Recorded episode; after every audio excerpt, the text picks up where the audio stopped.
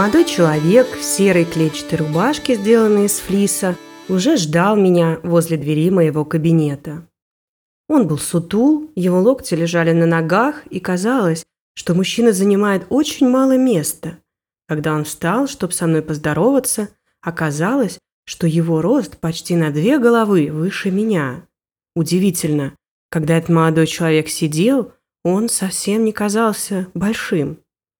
Зайдя в кабинет, он замешкался перед входом, будто стараясь причинить как можно меньше неудобств, не зная, куда ему сесть. На его губах играла извиняющаяся улыбка, а рука теребила пуговицу на правом рукаве. Я указала рукой на диван и добавила «Располагайтесь, пожалуйста».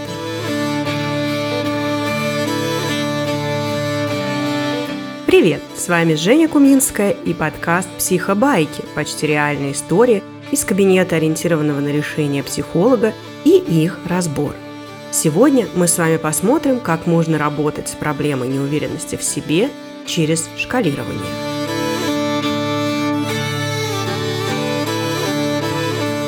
Я пришел потому, что я не уверен в себе.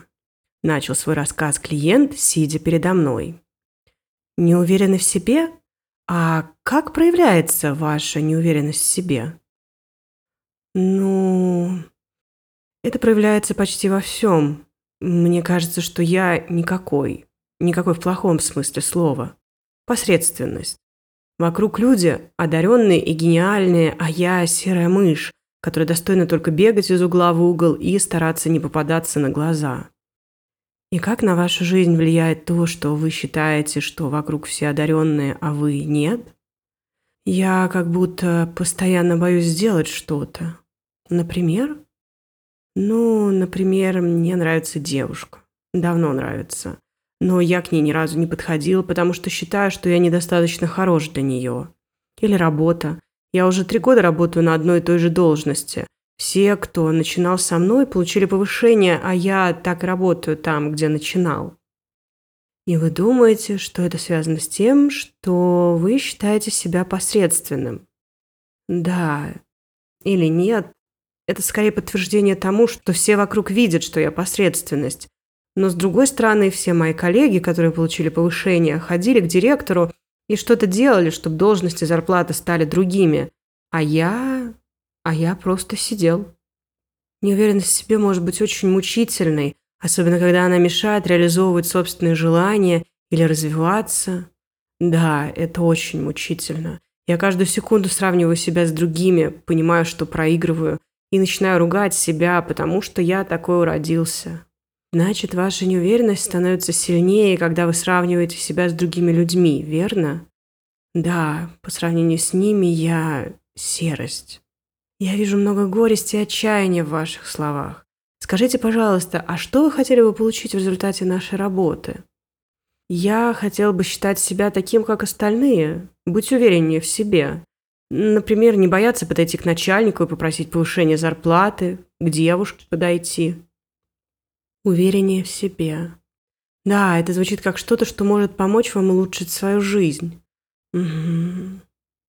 А скажите, когда вы говорите «увереннее», то вот, допустим, представим себе шкалу, на которой 10 – максимально возможная степень уверенности, а 0 – полная противоположность. Где будет отметка, на которой человек считает себя как остальные и не боится попросить у начальника повышения или подойти к девушке? Десять – это максимальная степень уверенности моя или вообще? Пусть будет вообще. М-м, тогда, наверное, где-то на шестерке. Шесть – отличное число. Давайте представим, что чудо случилось, и вдруг у вас завтра утром появилась уверенность на шесть. Все остальное осталось таким же, а уверенность появилась. Ну, я как будто посмотрю на себя и пойму, что, в принципе, я ничего такой. Ага, ничего такой. И что вы будете чувствовать, когда будете думать о себе как о ничего таком?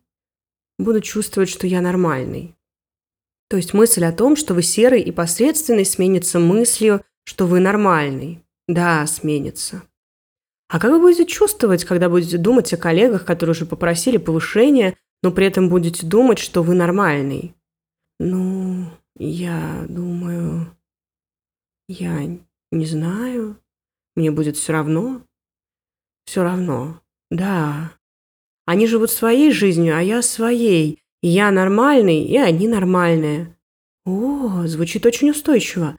А благодаря чему там, после чуда, вы сможете не сравнивать себя с ними, а считать, что они сами по себе, а вы сами по себе? Я думаю... Не знаю. Это ничего. Это нормально чего-то не знать сейчас. На самом деле вы уже сказали очень много. Получается, что на шестерке вы будете думать, что вы нормальный, а вместо сравнения с другими людьми будете знать, что они сами по себе, а вы сами по себе. Скажите, а что вы сможете сделать, когда будете думать о себе как о нормальном? Я смогу пойти к директору и спросить о повышении. Девушке, которая мне нравится, напишу. Еще, наверное, буду чаще куда-то выбираться в выходные, потому что я нормальный, и мне не стыдно где-то появляться. Класс. Есть что-то еще, что вы начнете делать? Не знаю. Ничего. Тогда я задам другой вопрос. У меня их много. И поэтому, если на какие-то вы не знаете ответ, это не страшно. Будет ли окей, если я предложу вам еще одну шкалу? Да, давайте. С числами легко. Тогда я предложу вам шкалу веры. Допустим, 10 – это где вы полностью и постоянно верите в то, что вы нормальный, а 0, соответственно, полностью противоположное. Где вы находитесь сейчас? Наверное, я верю где-то на 2-3. Угу, 2-3. А насколько вам хотелось бы подняться по этой шкале, чтобы этого было достаточно для разговора с директором, девушкой? Я думаю, на 8. 8 – хорошее число. А что отличает 8 от 10? Я думаю, на восьмерке я могу иногда ловить себя на том, что я ненормальный. Угу. И что происходит на восьмерке, когда вы себя на этом ловите? И я там не буду из-за этого переживать. Скорее, я буду с юмором к этому относиться. Посмеялся и пошел дальше. Угу.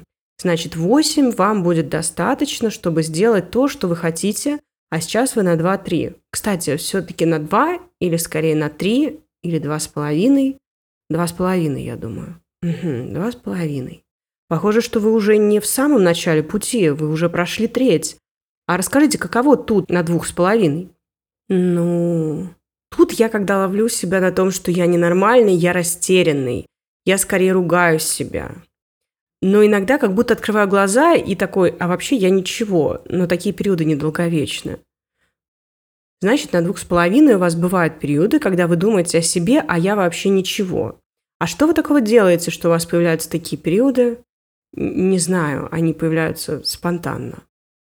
А что вы делали, чтобы подняться с двойки на два с половиной? Ну, я стал замечать эти моменты. На двойке я от них отмахивался, игнорировал, а на двух с половиной я их замечаю. Они недолговечные и случайны, но я их вижу. Замечать их выглядит как важное дело. А что вы сделали, чтобы подняться с единицы на двойку? Наверное, я поднялся с единицы на двойку, когда разговаривал с другом и жаловался, что коллеги все получили повышение, а я нет. Он мне сказал тогда, а что мешает тебе попросить повышение у директора? И в тот момент я как будто впервые подумал, что это когда-нибудь возможно. О, звучит очень важно. Тут у вас появилась вера в то, что вы когда-то сможете подойти к директору и попросить это повышение. Да, пусть не сейчас, пусть через год, два, десять лет, но я когда-то смогу это сделать. Угу. И что вам помогло в это поверить? Я посмотрел глазами своего друга и понял, что он действительно не понимает, почему я не прошу. Как будто для него я обычный нормальный человек, который может попросить повышения. И вы смогли какое-то время смотреть на себя его глазами. Да. И когда вы смотрели на себя его глазами, что вы чувствовали? Я, наверное, освободился. Легкость какую-то. И сейчас эти периоды, когда я думаю, а я ничего такой, это как раз периоды, когда я смотрю на себя его глазами. Супер! Но сейчас вы не можете это контролировать, и оно происходит само собой. А как вы думаете, если вы научитесь это делать намеренно, включать и выключать взгляд на себя глазами друга, это вам поможет сдвинуться куда-то выше? Да, тогда я буду на тройке, или, возможно, даже выше. Даже выше, окей. А что вам позволило подняться с нуля на единицу? Я думаю, то, что я выбрал себе другую профессию, не такую, как мой брат. Это как? А, меня в детстве всегда сравнивали с братом, он на 4 года старше меня. И он во всем был лучше. Мы ходили в одну школу, к одним учителям, в одни кружки, к одним тренерам. А тут я пошел в другой университет и вообще на другую специальность. Ух ты! А что вам позволило сделать такой выбор, разделить ваши с братом пути? Я подумал, что если я сейчас так не сделаю, то я всегда буду в его тени. А если сделаю, то тогда я смогу не сравнивать нас больше. Хотя бы в этом. Хотя, конечно, много в чем еще сравниваю. Он женат, он больше зарабатывает, ребенок у него уже есть. Да, сравнение с теми, кто нас старше, может вызывать много боли и ощущения собственной несостоятельности. Просто потому, что у них есть фора, они раньше начали жить. Тем не менее, а, то, что вы в какой-то момент ушли с одного с ним пути, переместило вас с нуля на единицу. Да. Угу. Но потом вам еще помогло то, что вы увидели себя глазами вашего друга и возможность замечать моменты, когда вы вдруг так себя видите. Да, я вообще не думал, что замечать – это такая важная вещь, возможно. Возможно, я даже скорее все же на тройке, а на четверку я перемещусь, когда смогу делать это сознательно. Да, мне тоже показалось, что тут шаг побольше, и я рада, что вы это тоже подметили. А что будет на четверке? Что поменяется на четверке, когда вы сможете сознательно включать этот взгляд друга? Я смогу с утра, например, это делать, или вечером после тяжелого дня. И тогда вместо мысли о никчемности я смогу просто чем-то заниматься, не знаю, хобби каким-то, а не крутить в голове, какой я серый. А как вы поймете, что вы научились сознательно включать взгляд? Например, вечером я пришел домой и подумал, а как сегодня мой день увидел бы мой друг? Угу. И что будет дальше, когда вы так подумаете? Дальше я подумаю, что я за компом просидел все это время, и он сказал бы «Круто тебе», а я мотался весь день по заказам. А когда я ему рассказал бы про то, что на меня помощница директора вылила чай, он бы очень смеялся. Но не надо мной, а над тем, что вот мне не повезло. И что надо же, как в фильме каком-то. А еще бы подколол, что у меня запасная рубашка была, что я очень предусмотрительный. А, и когда вы так подумали, как бы вам стало? Я думаю, я бы улыбнулся, засмеялся. Это похоже на то, когда про восемь вы говорили, что с юмором будете относиться к таким моментам. Да, похоже. А что такого будет во взгляде друга, что позволит вам посмеяться вместе с ним? я буду думать, что это не я ненормальный, а ситуация забавная. В фильмах, когда я такое вижу, я смеюсь, а тут я на месте актера. Я и помощник директора. Да, и это позволит вам посмеяться. Да. Тогда будет ли ок, если я предложу вам на следующей неделе сделать это как часть вашего дня? Вечером, когда вы приходите домой, спрашивать себя, а как сегодня мой день увидел бы мой друг, Затем выбирать 2-3 события из прошедшего дня, на которые вы будете смотреть через этот взгляд. Да, я думаю, я могу это сделать. Вообще, я уже сейчас так думаю. Я как будто ему рассказываю, как сегодня был у вас. А он что? А он говорит, ну и надо было тебе ходить к психологу, я бы тебе все сам это сказал. А потом добавил бы, наверное, мне тоже надо сходить.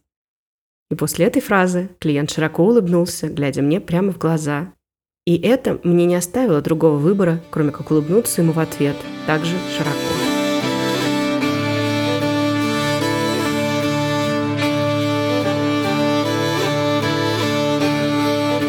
Ну что, а теперь давайте разбирать.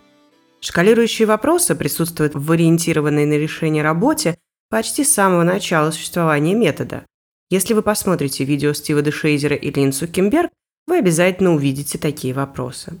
Тут важно ввести различие между техникой шкалирования и шкалирующими вопросами. Шкалирующий вопрос предлагает клиенту оценить что-либо по шкале. Это помогает посмотреть на любой феномен более отстраненно, последовательно. Такой своего рода переход на аналоговый язык. Такие вопросы вы увидите во многих методах. Например, в КБТ часто просят шкалировать, насколько проявляется тревога или страх, или любое другое нежелательное состояние. Специфика ориентированных на решение шкалирующих вопросов в том, что на десятке всегда желаемое состояние. То есть мы не можем шкалировать тревогу, мы будем шкалировать спокойствие. Или вместо страха – смелость. Конечно, понятие, которое мы будем шкалировать, выбирает сам клиент. Мы можем спросить, а что вы хотите вместо тревоги? Клиент это назовет наиболее подходящим для него словом. И это слово станет основой для всей шкалы. Далее мы спросим, а какой сейчас По шкале от 1 до 10 у вас уровень спокойствия. Отличается от вопроса про тревогу, не правда ли? Окей, со шкалирующими вопросами вроде разобрались. А что же такое шкалирование? Шкалирование – это техника, в которой есть последовательные шаги. Она длинная, иногда может занимать целую сессию, а в ряде случаев даже и не одну. До ее нынешнего вида ее довели в британской школе Бриф. Это одно из ответвлений РКТ, в котором взяли и, словно бритвой Акама, отсекли лишнее, оставив только работающие быстро вещи. Любопытно, что многое они отсекли, а вот шкалирование сильно расширили. Итак, с чего мы начинаем шкалирование? С определения крайних точек. Нам надо понять, что такое 10. И для этого может подойти любая техника, которая описывает желаемое состояние классике это, конечно, чудесный вопрос. Мы задаем его, получаем детальное описание, после этого описание ставим на 10. Затем нам надо определиться с самой низшей точкой шкалы, 0 или 1, я обычно использую 0. И про 0 довольно простое задание. 0 – это полностью противоположное. И все. Никаких уточнений, никаких описаний. Просто 0 – это противоположность качественно описанной десятки. Иногда ноль вводят не как полностью противоположное, а как когда вы записались ко мне на сессию. Как будто этот момент самый темный и тяжелый в проблемной динамике клиента. Но я такое не очень люблю, я все же за полную противоположность. Хорошо, вот у вас есть 10 и есть 0. Что дальше? Дальше мы определяем точку good enough, достаточно хорошо, то есть ту точку, на которую клиенту хочется подняться. Соответственно, у клиента так и спрашиваем. Если 10 – это чудесный день, а 0 – полностью противоположное, то на какое значение вам хотелось бы подняться? Для чего же все это делается? Ведь на первый взгляд очевидно, что если клиент описал 10 как желаемое чудо, то он хочет подняться на десятку. Но на самом деле это не так. Очень редки случаи, когда клиент действительно говорит «я хочу подняться на десятку». Чаще всего это значение на 1-2 ниже от максимума, то есть 9 или 8. Когда клиент выбирает отличное значение от максимального, то, с одной стороны, это психологически отстраняет клиента от его ответственности перед идеальным результатом, дает возможность ошибаться и не всегда быть в максимальной форме. С другой стороны, это уменьшает путь, который нужно пройти. Дойти до десятки и дойти до восьмерки – это все же разные расстояния.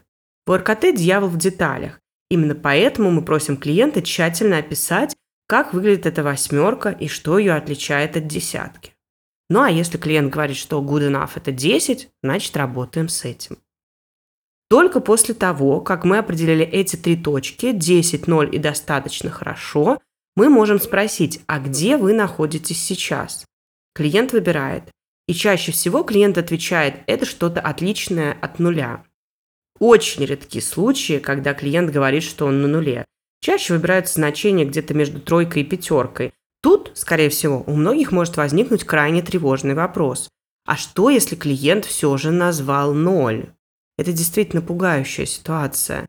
И в ней мы можем спросить, как вы справляетесь на этом нуле. Также мы можем искусственно продлить шкалу в другую сторону до отрицательных значений. Например, а почему не минус один? Или спросить с упором на силы клиента, если вы сейчас на нуле, то что позволило вам прийти ко мне? Как вы смогли это сделать? Благодаря чему?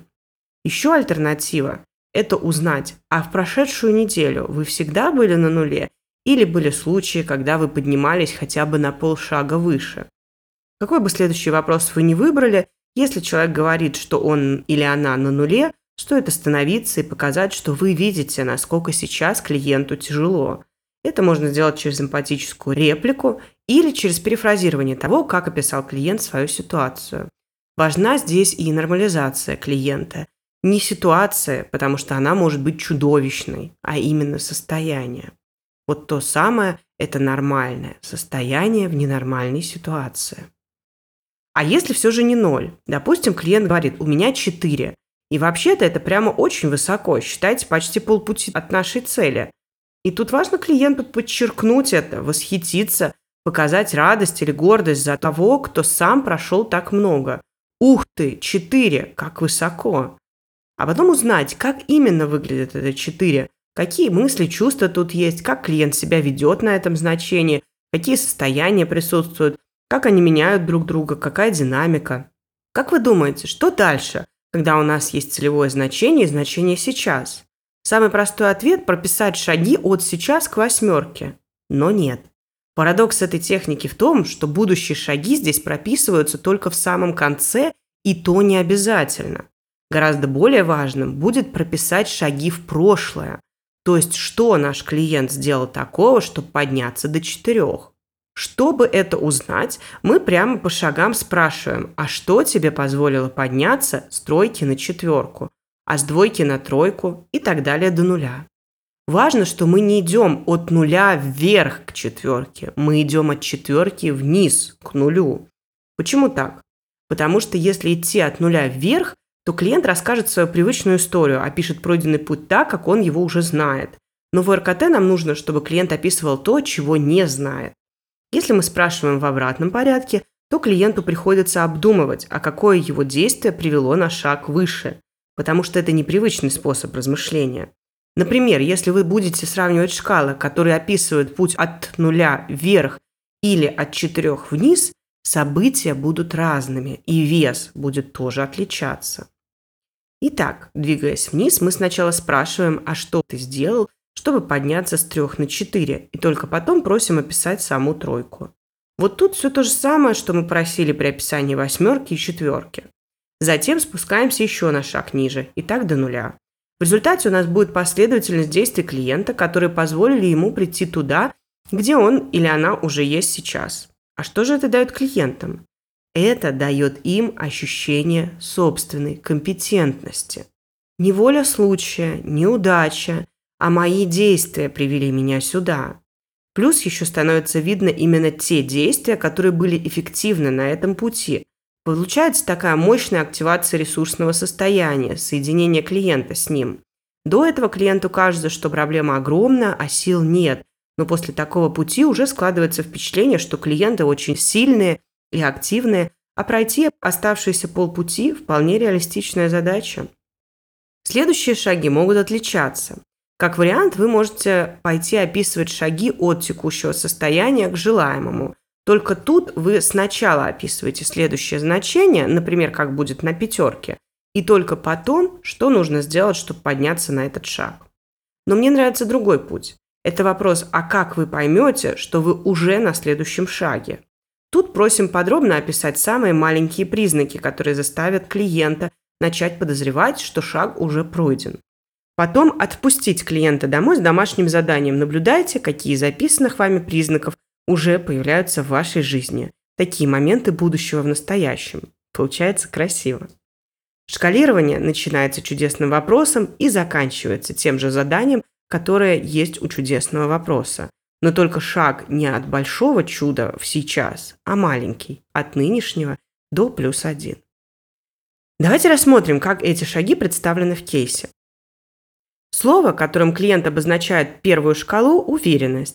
Мы его берем за основу и спрашиваем, представьте себе шкалу, на которой 10 – максимально возможная степень уверенности в себе, а 0 – полная противоположность. Где будет отметка, на которой человек считает себя, как остальные, и не боится попросить у начальника повышения или подойти к девушке.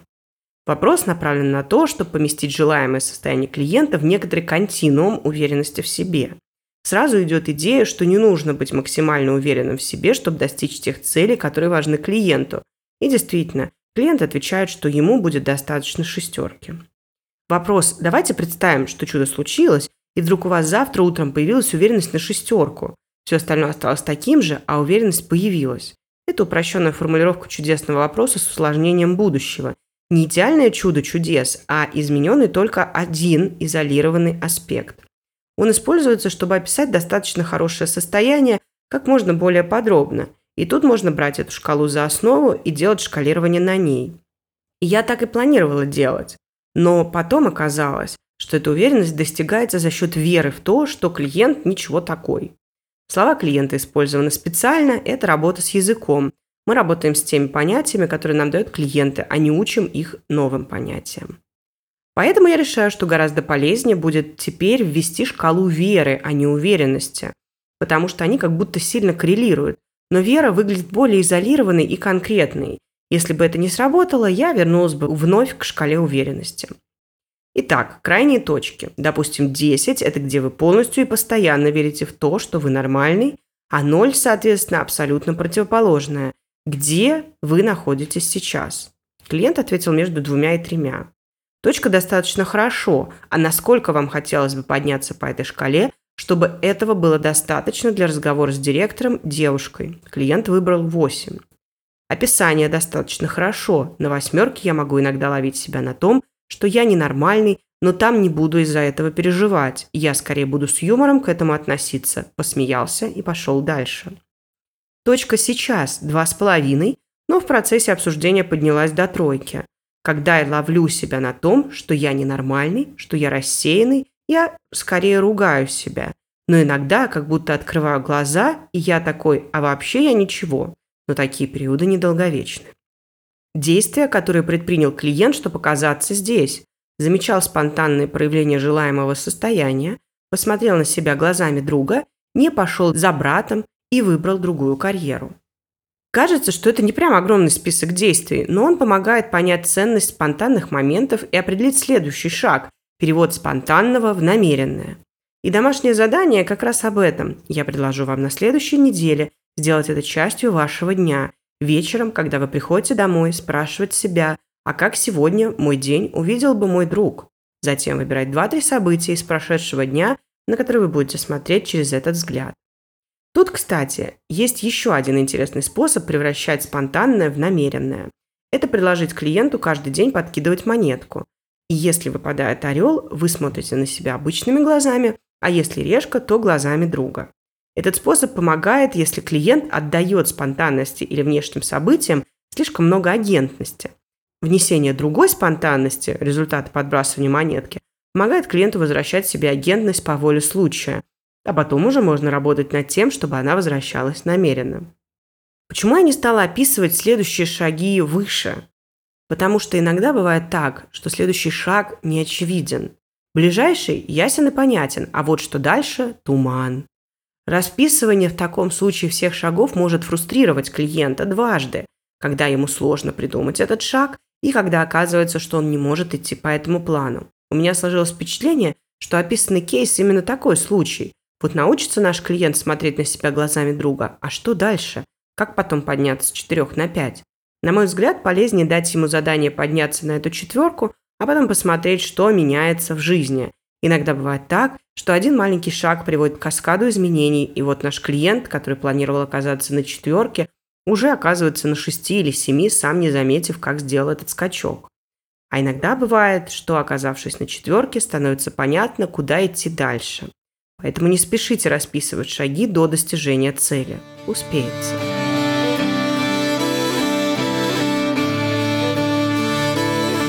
Вот так мы прошли от неуверенного в себе человека, который считал себя посредственностью, к мужчине, которому важно сделать спонтанные моменты более контролируемыми. И тут у меня возникает вопрос к вам. А как могла бы называться ваша шкала?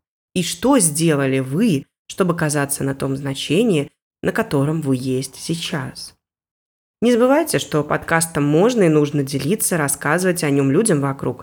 Это помогает психобайкам расти – так что комментарий, лайк и репост – очень важные действия, которыми вы поддерживаете подкаст и меня. Также при желании и наличии возможности подкаст можно поддержать финансово. Ссылки на соответствующие платформы, а также реквизиты банковских карт даны в описании к выпуску.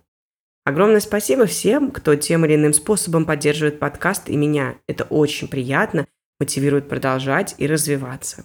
Не забывайте, что у Психобаек есть свой телеграм-канал – Пожалуйста, подписывайтесь, делитесь впечатлениями, мыслями и идеями в комментариях. Кроме того, я там обычно публикую кейсы. Следите за выходом следующих выпусков, важными новостями и не только. Буду рада всем. Ссылка в описании.